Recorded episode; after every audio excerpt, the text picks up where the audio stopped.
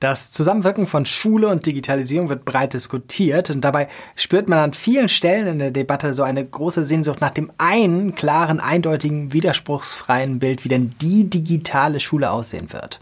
Und wenn man ein klares Bild hätte, so ist wohl die Hoffnung, könnte man einen entsprechenden Masterplan für den Weg dorthin beschreiben.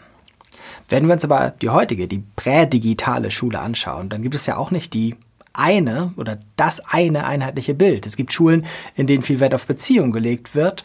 In anderen Schulen werden eher Fächer unterrichtet als Menschen. An einigen Schulen legt man Wert auf modernes Wissen, andernorts steht ein klassischer Kanon im Vordergrund. Schulen geben sich selbst unterschiedliche Profile, zum Beispiel besonders naturwissenschaftlich oder fremdsprachlich, dezidiert christlich oder anthroposophisch begründet. Ich gehe davon aus, dass der Trend zur Profilbildung von Schulen eher zunimmt als abnimmt. Und unter diesen Vorbedingungen gibt es nicht eine Antwort, sondern viele Antworten auf die Frage, was macht die Digitalisierung mit der Schule?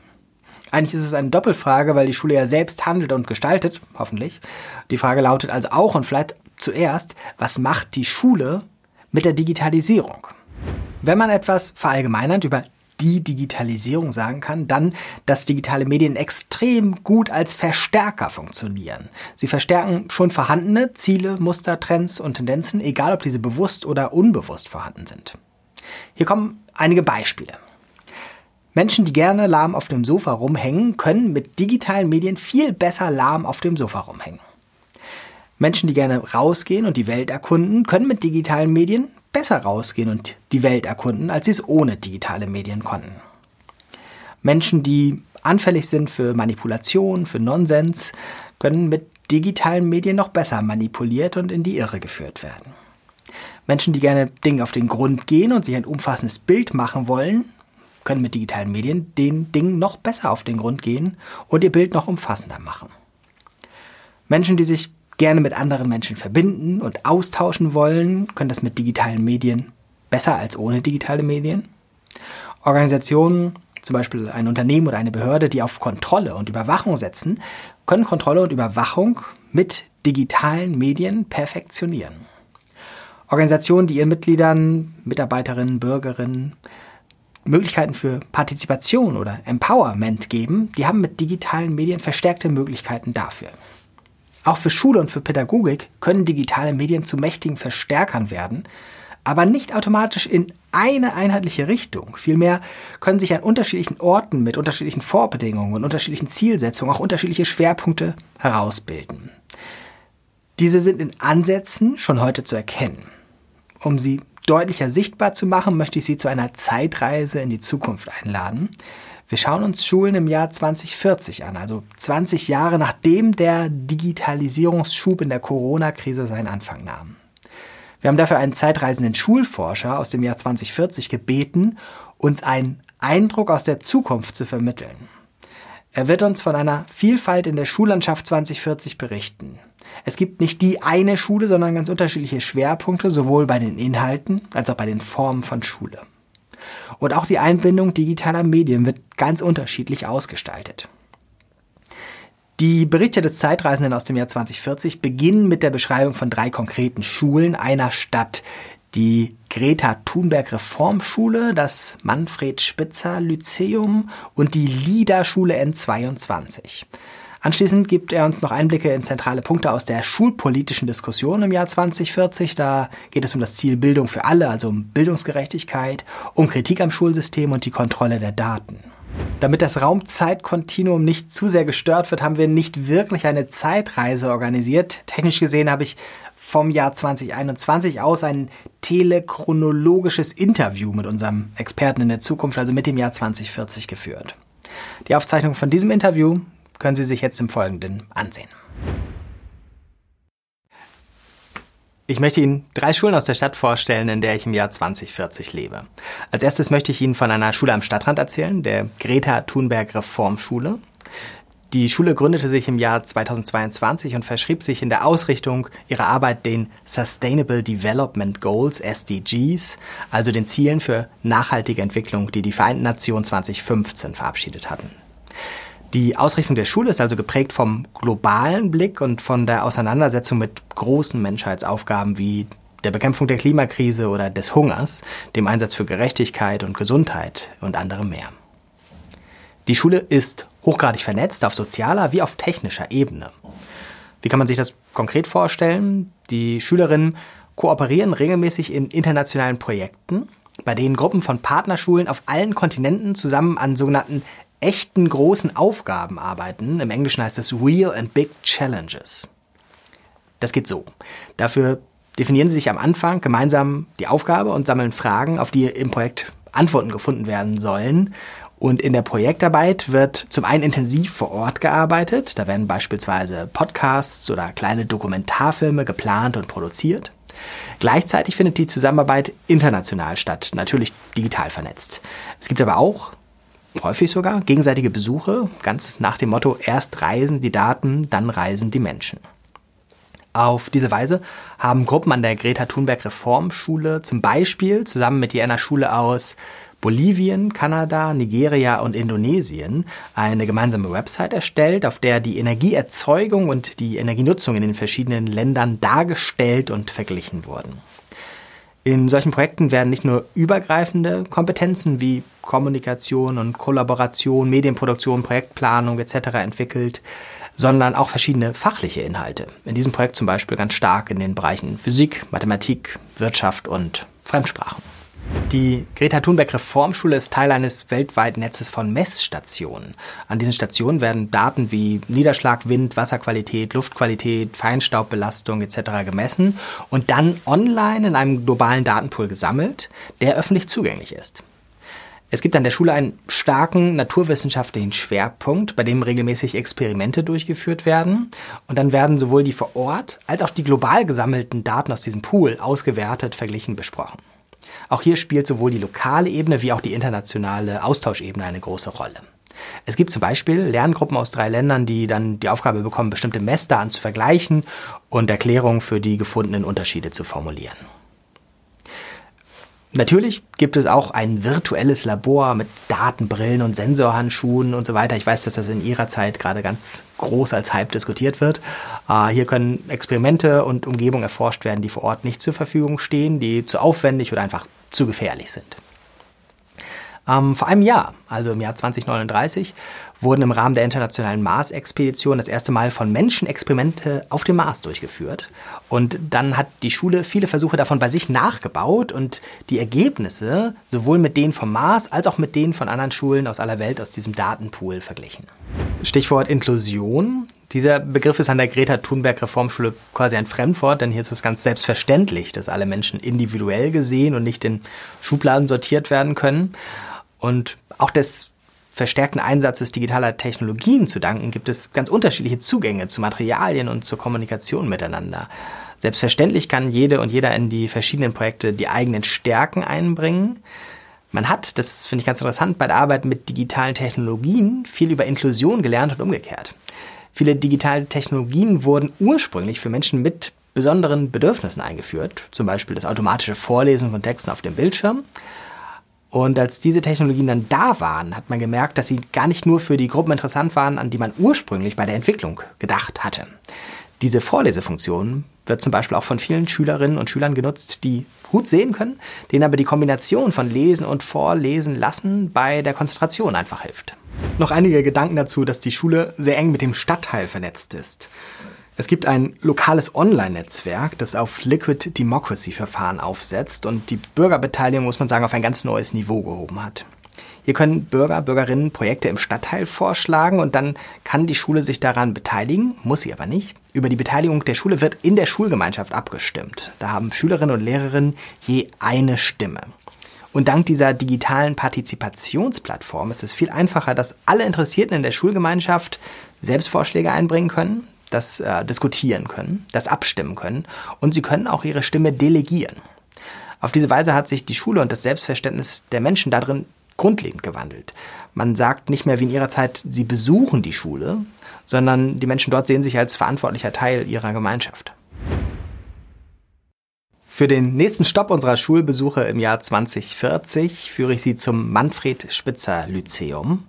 Diese Schule rühmt sich dafür, eine digitalfreie Zone zu sein, in der Geräte wie Smartphones, Tablets, Chipimplantate und andere Computer verboten sind.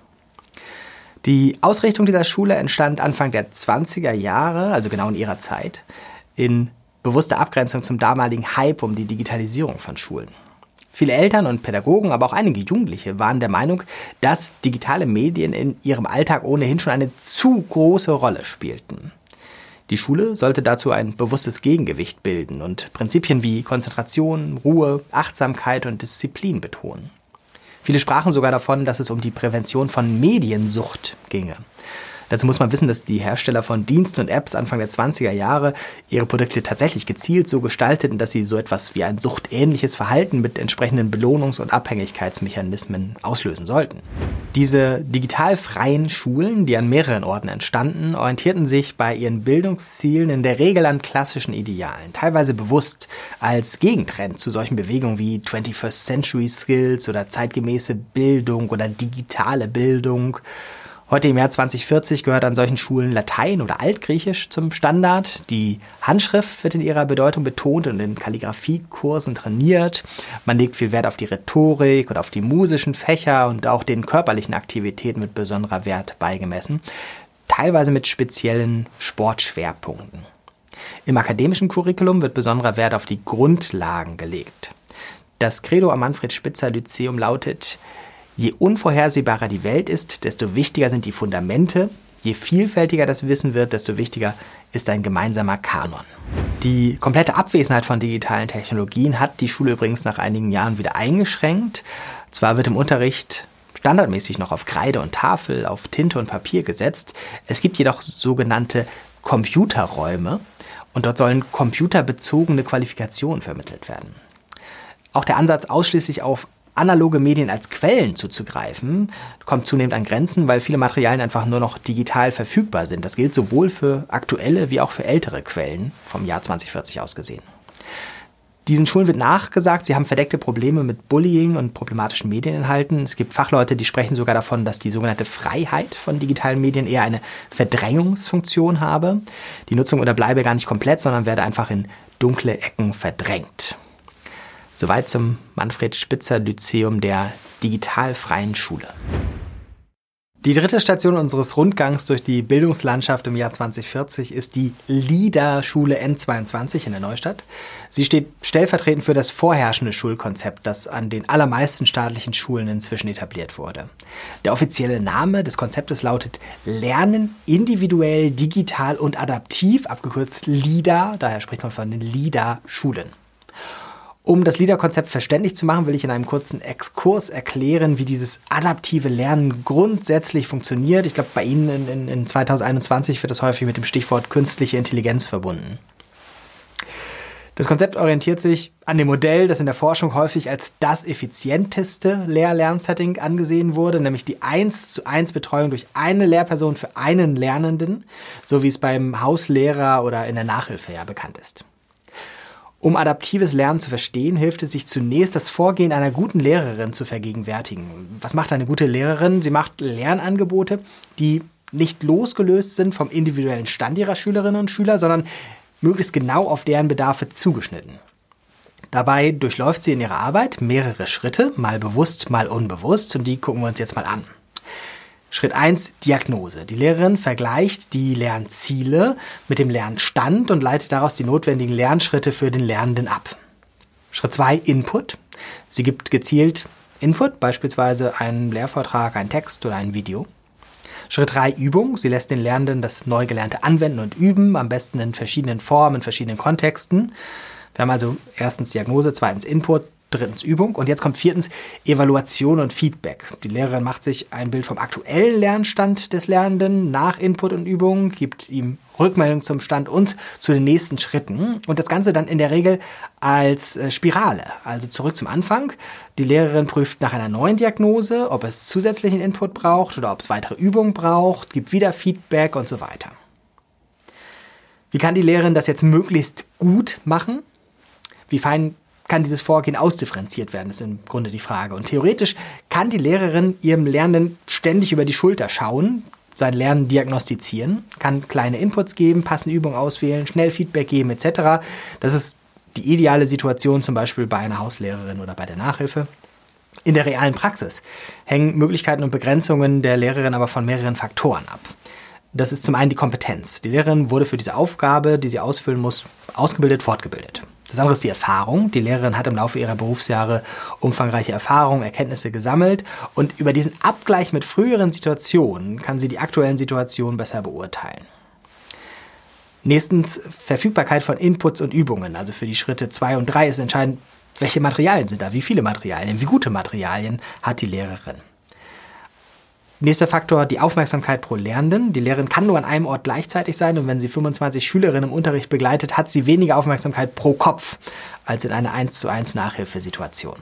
Und schließlich die Ressource Zeit. Die Lehrerin hat begrenzt Zeit, sowohl für die Vorbereitung und Nachbereitung des Unterrichts als auch im Unterricht selbst. Das gilt mit Fokus auf den Lernenden, zum Beispiel für sowas wie Förderpläne schreiben als auch mit Fokus auf die Materialien, zum Beispiel Inputs und Übungen sichten und vorbereiten und auch für die eigene Fortbildung, beispielsweise neue Forschungserkenntnisse sichten. All das kommt an Grenzen, weil der Faktor Zeit es eben limitiert. Der Ansatz des adaptiven Lernens ist ein Kind der Diskussion um künstliche Intelligenz, KI, und lässt sich bis in die 1970er Jahre zurückverfolgen. Und um das Jahr 2020 herum hat es ein großes Comeback gefeiert. Im Englischen wird dafür auch der Begriff Intelligent Tutoring Systems genutzt, also intelligente tutorielle Systeme. Die Grundidee dahinter lautet, der Computer übernimmt weitgehend die eben beschriebenen Aufgaben der Lehrerin. Wenn ich jetzt sage der Computer oder wenn ich sage die Maschine, dann meine ich damit ein cloud-basiertes Programm, das zum Beispiel in Form einer App auf dem Tablet genutzt werden kann, aber auch an beliebigen anderen Orten, an beliebigen Geräten, in denen ich mich einloggen kann. Der Computer vollzieht jetzt die Schritte, die wir bei der guten Lehrerin gesehen haben. Das können wir wieder durchgehen. Schritt 1, Diagnose. Der Computer erfasst den Lernstand, zum Beispiel über einen individuellen Eignungs- oder Einstufungstest. Er kennt die Lernziele, die allgemeinen und die individuellen Lernziele und leitet daraus die notwendigen Lernschritte ab. Zweitens, Input. Der Computer gibt Input, beispielsweise als Vortrag, Text, als Video oder auch als Simulation. Schritt 3, Übung. Der Computer lässt den Lernenden das Neugelernte anwenden und üben, am besten in verschiedenen Formen, verschiedenen Kontexten. Schritt 4, Evaluation und Feedback. Der Computer macht sich ein aktuelles Bild vom Status des Lernenden, gibt ihm Rückmeldung zum Stand und zu den nächsten Schritten. Und auch hier wieder, fünftens ist quasi zurück zu eins. Das Ganze funktioniert als Spirale. Der Computer prüft nach erneuter Diagnose, ob es zusätzlichen Input braucht, weitere oder andere Übungen, gibt wieder Feedback und so weiter. Wenn wir jetzt Mensch und Maschine miteinander vergleichen, dann sehen wir, dass der Computer gegenüber der Lehrerin so gut wie keine Begrenzungen hat für die Individualisierung, auf die es in diesem Prozess ja ankommt. Gehen wir wieder durch. Die Kompetenz. Der Computer ist in Hardware und Software speziell genau für diese Aufgabe gestaltet worden. Ihm fehlen möglicherweise einige weiche Fähigkeiten, die eine gute Lehrerin hat, aber für das, was er machen soll, ist er quasi der Profi. Erfahrung. Der Computer hat im Laufe seines Arbeitslebens bereits Hunderttausende von Lernenden beobachten können, vielleicht sogar Millionen. Also er hat unvorstellbar umfangreiche Erfahrungen und Erkenntnisse über die unterschiedlichsten Konstellationen, die beim Lernen anfallen können. Und über den Abgleich mit früheren Situationen kann er aktuelle Situationen entsprechend besser beurteilen. Verfügbarkeit von Input und Übungen der Computer hat einen riesigen Fundus an Materialien für die Schritte 2 und 3, für Inputs und für Übungen. Und dabei geht es jetzt nicht nur darum, dass das Programm statt drei Arbeitsblätter vielleicht 100 Arbeitsblätter kennt. Ein fortgeschrittenes Programm arbeitet ganz anders. Es kann nicht nur zwischen Materialien auswählen, sondern es erstellt in dem Moment, wo es gebraucht wird, ein maßgeschneidertes Angebot für jeden Lernenden einzeln. Also es ist quasi ein an den Lernenden angepasstes Arbeitsblatt, nur dass es nicht nur ein Arbeitsblatt sein kann. Aufmerksamkeit pro Lernenden. Wir erinnern uns an die Lehrerin, die 25 Schülerinnen gleichzeitig im Blick haben muss. Der Schüler, äh, der, der Computer ist überall gleichzeitig. Er hat mehr Aufmerksamkeit als in einer menschlichen 1 zu 1 Nachhilfesituation. Man muss sich ja vergegenwärtigen, dass der Computer nicht nur über die Schulter gucken kann. Der Computer kann bei den Lernenden alles in Mikroschritten beobachten, zum Beispiel die Bewegung der Maus oder die Augenbewegungen. Wo guckt der Lernende hin, wo auch nicht. Und auch der andere Faktor ist relevant, nämlich die Zeit. Der Computer hat unbegrenzt Zeit, sowohl für die Vor- und Nachbereitung des Unterrichts als auch im Unterricht selbst. Der Computer kann quasi sekündlich Förderpläne aktualisieren und kann bei Bedarf sofort neue Materialien für Inputs und für Übungen anbieten. Diese Eigenschaften der Maschine werden noch dadurch verstärkt, dass das Programm dahinter ständig dazulernt, also seine eigenen Erfahrungen auswertet, was funktioniert, bei welchen Bedingungen, wie gut. Und auf diese Weise kann das Angebot entsprechend laufend angepasst und weiter optimiert werden. Soweit der Exkurs zu den konzeptionellen Grundlagen unserer LIDA-Schulen im Jahr 2040. Das LIDA-System ist nicht nur fachlich kompetent, weil es ständig weiterentwickelt und verbessert wird, sondern es ist auch immer geduldig und freundlich. Es steht 24 Stunden an jedem Tag voll konzentriert zur Verfügung, kann problemlos Millionen von Lernenden gleichzeitig bedienen, ohne dass sich die Kosten entsprechend vervielfältigen würden. Wir haben für die praktische Umsetzung im LIDA-System verschiedene Modelle des persönlichen Lernassistenten, so heißt es, erprobt. Ähm, zunächst hat man versucht, das kennen Sie vielleicht auch noch, mit einem kleinen Symbol am Bildschirmrand zu arbeiten. Das hat über Sprechblasen kommuniziert. Ich erinnere mich damals, gab es eine, eine, eine Büroklammer mit einem Gesicht, ähm, ein, ein Uhu, der war so ein weißer Uhu. Es gab gezeichnete Roboter. Für einige Zeit hat man sich auch erhofft, stärkere Wirkung dadurch, dass man diesem Assistenten einen eigenen Körper gab. Also man hat dem Lernenden so einen kleinen Roboter auf den Schreibtisch gestellt, der mit großen Augen und niedlicher Stimme ausgestattet war. Ähm, es hat sich aber schließlich herausgestellt, dass für die Lernenden die gesprochene Ebene die wichtigste Eigenschaft für die Lernassistenten war, dass man mit dem sprechen konnte. Die meisten Kinder waren über Alexa, Siri und Co. mit cloudbasierten und körperlosen Assistenzsystemen groß geworden. Also schon zu ihrer Zeit, ich glaube Anfang der 2020er, gab es in jedem zweiten Haushalt in den, in den USA ein Kind aufwuchs ein Alexa. Das heißt, für diese neue Generation war es vor allen Dingen wichtig, dass sie erstens Stimme und zweitens den Namen ihres Assistenten selbst auswählen können. Insofern muss man sich die LIDA-Schulen jetzt als einigermaßen angenehme Orte vorstellen. Sieht ganz schön da aus. Das ist so eine Mischung aus Starbucks, Lesesaal und Großraumbüro. Und hier arbeiten die Lernenden einen großen Teil des Tages mit ihren digitalen Lernassistenten, jeder im eigenen Tempo, mit maßgeschneidertem Lernangebot, eben LIDA, lernen individuell, digital und adaptiv. Ich möchte Ihnen noch einige Einblicke in die Diskussionen geben, über die wir im Jahr 2040 in der Bildungspolitik streiten. Bildung für alle, um damit anzufangen, war eines der ganz großen Ziele, sowohl auf der globalen Ebene, aber auch in mitteleuropäischen Schulsystemen im Sinne von Mindeststandards und Bildungsgerechtigkeit. Und jetzt muss man sagen, im Jahr 2040 sind adaptive Lehr-Lernsysteme, mit denen Lernende individuell durch cloudbasierte Computer unterrichtet werden, weltweit zu dem Standard geworden. Und durch sie haben 2040 fast alle Kinder auf der inzwischen 9,2 Milliarden Menschen fassenden Erde Zugang zu einem grundlegenden Bildungsangebot. Wenn wir nach Mitteleuropa schauen, dann wird dort für fast alle jungen Menschen ein Mindestmaß an Kompetenzen ermöglicht. Die Basics, so heißt es bei uns, im Sinne von Mindeststandards, erreichen im Jahr 2040 knapp 98 Prozent einer Generation. Und das ist, wie Sie unschwer erkennen können, ein dramatisch höherer Anteil als in ihrer Gegenwart. In vielen Ländern werden diese adaptives Lernensysteme durch globale Unternehmen betrieben, entweder in privatisierten Schulsystemen oder im Auftrag des Staates. Viele Schulen befinden sich auch im Jahr 2040 noch in den Gebäuden, in denen sie vor 40 oder manchmal vor 140 Jahren schon waren. An einigen Orten auf der Erde gibt es die Schule als Ort, an dem die Lernenden jeden Morgen zusammenkommen, gar nicht oder gar nicht mehr. Ähm, das Home Learning ist insbesondere in ländlichen Gegenden der Standard. Ich denke an Australien, Kanada, Namibia, Mecklenburg-Vorpommern, und für die Arbeit mit einem cloudbasierten System muss man sich klar machen, reicht ein Gerät, genug Bandbreite und ein einfacher Arbeitsplatz erstmal aus. In Mitteleuropa haben allerdings die meisten Länder auch 2040 noch die Anwesenheitspflicht in Schulen, also in Schulgebäuden, beibehalten. Das kommt unter anderem daher, dass die Bildungspolitik bei der schrittweisen Einführung dieser Systeme immer versprochen hat, dass es nicht darum gehe, menschliche Lehrerinnen und Lehrer zu ersetzen. Vielmehr wurde damals gesagt, sollten deren Arbeitskraft für genuin menschliche Aufgaben eingesetzt werden. Und äh, man sagte, dass es dabei nicht um Mensch gegen Maschine, sondern um Mensch mit Maschine als Leitbild gehen solle. Diese guten Vorsätze hielten allerdings, muss man sagen, nur so lange, wie es den öffentlichen Haushalten gut ging. Also besonders in den sogenannten strukturschwachen Regionen waren das nur wenige Jahre. 2040 ist die Schullandschaft insgesamt fragmentiert. Schulen mit menschlichen Lehrkräften, mit vielen menschlichen Lehrkräften, mit besonderen Profilen wie die Greta Thunberg Reformschule oder das Manfred Spitzer Lyzeum sind die Ausnahme. Sie werden von wohlhabenden Kommunen, von Eltern, von Unternehmen, Stiftungen, von Glaubensgemeinschaften finanziert. Ähm, die große Mehrheit der jungen Generation, also ich sag mal Pi mal Daumen 80 Prozent, besucht die effizienten LIDA-Schulen. Man kann schon sagen, das Schulsystem in 2040 bietet ein effizientes Angebot für alle. Aber man muss auch sagen, es ist gespalten und es ist umstritten. Also die Kritiker nennen diese LIDA-Schulen Lernfabriken ohne Herz und Seele. Die Schulen würden mit ihren bunten Sitzsäcken und begrünten Ecken zwar an der Oberfläche einladend und individuell wirken, aber diese versprochene Individualisierung ist quasi ein Fake, wird gesagt. Da können zwar alle im eigenen Tempo und mit maßgeschneiderter Betreuung lernen, aber das Entscheidende, nämlich die Inhalte des Lernens, seien keineswegs beeinflussbar. Alle müssten dem Pfad folgen, den die Maschine vorgibt. Und dieser Pfad oder dieser Weg sehe zwar unterschiedlich aus, aber er führe alle zu den gleichen und vorgegebenen Zielen. In 2040 wird rückblickend auch eine unerwartete Nebenwirkung der adaptiven Systeme sichtbar. Die Schülerinnen und Schüler verstehen ihr eigenes Lernen selbst immer weniger.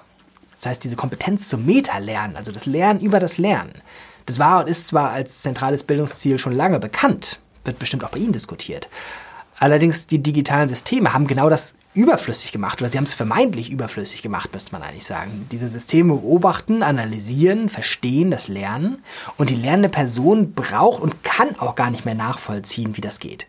Für sie reicht es aus, immer, aus, immer dem, dem nächsten Schritt des digitalen Pfads zu folgen. Insofern lernen die wenigsten Lernenden tatsächlich etwas über ihr Lernen. Kulturtechniken wie Lesen, Schreiben und Rechnen sind in 2040 weiterhin wichtig, auch wenn sie sich verändert haben. Genauso ist fachliches und interdisziplinäres Wissen weiterhin wichtig. Übergreifende Kompetenzen wie Kreativität, Empathie, kritisches Denken, Zusammenarbeit, das gilt alles als genauso bedeutsam und ist miteinander verwoben. Und diese Lernziele, diese übergeordneten, sagen die Kritiker, die kann man in diesen automatisierten Lernfabriken nicht fördern. Im Gegenteil. Der Algorithmus kann besonders gut eindeutiges Wissen, Faktenwissen vermitteln und ab prüfen. Und genau diese Art von Wissen haben für Menschen immer weniger Bedeutung, weil diese Tätigkeiten, die genau das voraussetzen, inzwischen von Maschinen übernommen wurden. Abschließend kann ich Ihnen noch Einblicke in die Frage nach Kontrolle und Macht in diesen hochtechnisierten Lehr-Lernsystemen im Jahr 2040 geben. Ich nehme an, Sie würden es in Ihrer Gegenwart unter dem Stichwort Datenschutz diskutieren, was ja nun wirklich ein unpassender Name ist, aber lassen wir das vielleicht erstmal beiseite. Also, 2040 ist es von Ihrem Standpunkt aus kaum vorstellbar, wie umfangreich, wie umfassend die Daten sind, die in diesen vernetzten Lehr-Lernsystemen 2040 anfallen und verarbeitet werden können. Es werden ja nicht nur alle Lernschritte und alle Lernergebnisse aufgezeichnet, sondern insgesamt gibt es eine umfassende Vermessung der Lernenden, also eine Vermessung der Menschen.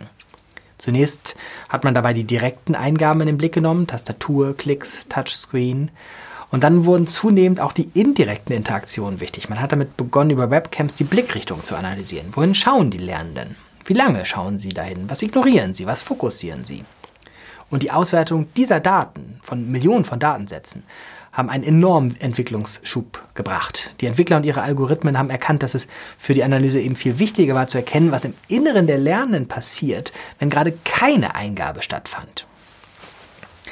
Ähm, Im nächsten Schritt lernten die Systeme dann mit Hilfe von zusätzlichen Daten wie Blutdruck, Herzfrequenz, Hautwiderstand, Gesichtsausdruck, Pupillengröße etc. Äh, auf den psychoemotionalen Zustand der Lernenden zu schließen. Was erzeugt ihnen Stress? Was sorgt für gute Lernatmosphäre? Was sorgt für Motivation? Und die so gewonnenen Daten hat man dann untereinander verbunden, natürlich mit den jeweiligen Lerninhalten verbunden und schließlich auch mit Metadaten. Das ist beispielsweise sowas wie die Tageszeit gewesen, das Wetter und vieles andere rundherum mehr. Und man fand zum Beispiel heraus, dass alles, was an Lernbemühungen kurz vor der Mittagspause oder ohne vernünftige Zwischenmahlzeiten stattfand, vollkommen für die Katz war. Man hätte es zwar vorher wissen können, aber dann wusste man es mit Gewissheit. Hunger wirkt wie ein Turbo gegen das Lernen. Übersättigung übrigens auch. Aber ist nochmal eine andere Baustelle.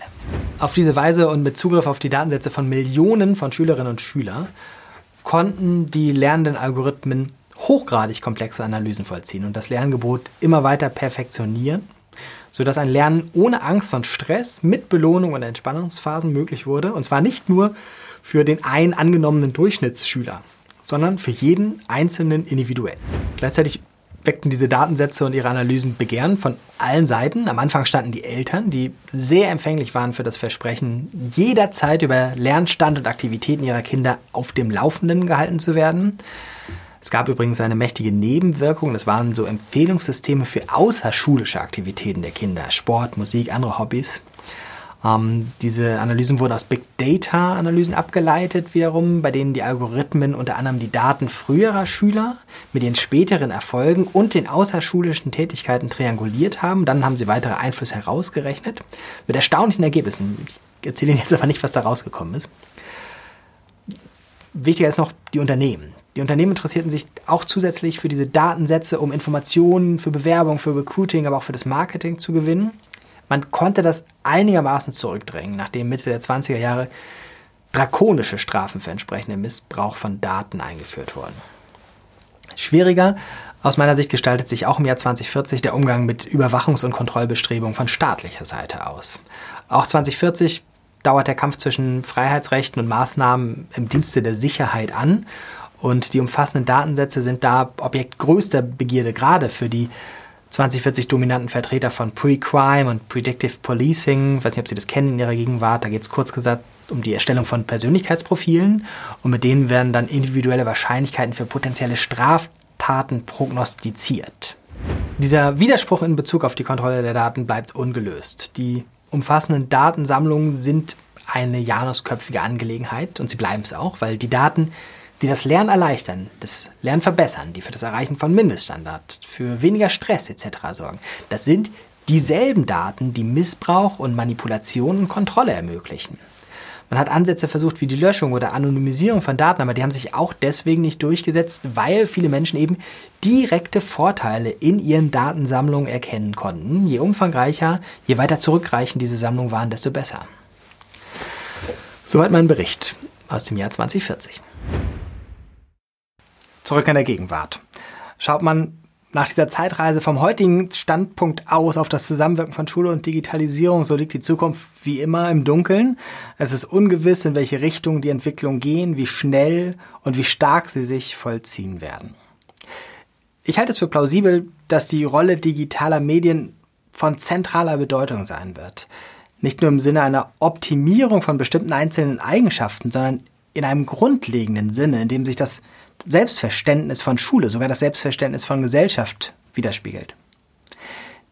Digitale Medien können extrem mächtige Verstärker sein von Selbstbestimmung, Kreativität, Zusammenarbeit beim Lernen, aber auch von Kontrolle, von Überwachung und von Entmündigung. Es ist für uns als Gesellschaft nicht mehr möglich, Digitalisierung für Schulen nicht zu denken. Watzlawick hat ja mal gesagt, man kann nicht nicht kommunizieren. Und so müssen wir uns für Schule darüber im Klaren sein, man kann nicht keine Entscheidung in Bezug auf die Digitalisierung treffen. Die Digitalisierungsfrage ist für die Schule keine Werkzeugfrage, sondern eine Grundsatzfrage. Schulen und wir als Gesellschaft müssen uns als gestaltende Akteure begreifen. Wir dürfen nicht nur fragen, was macht die Digitalisierung mit der Schule, sondern auch und erst recht, was macht die Schule, was machen wir mit der Digitalisierung.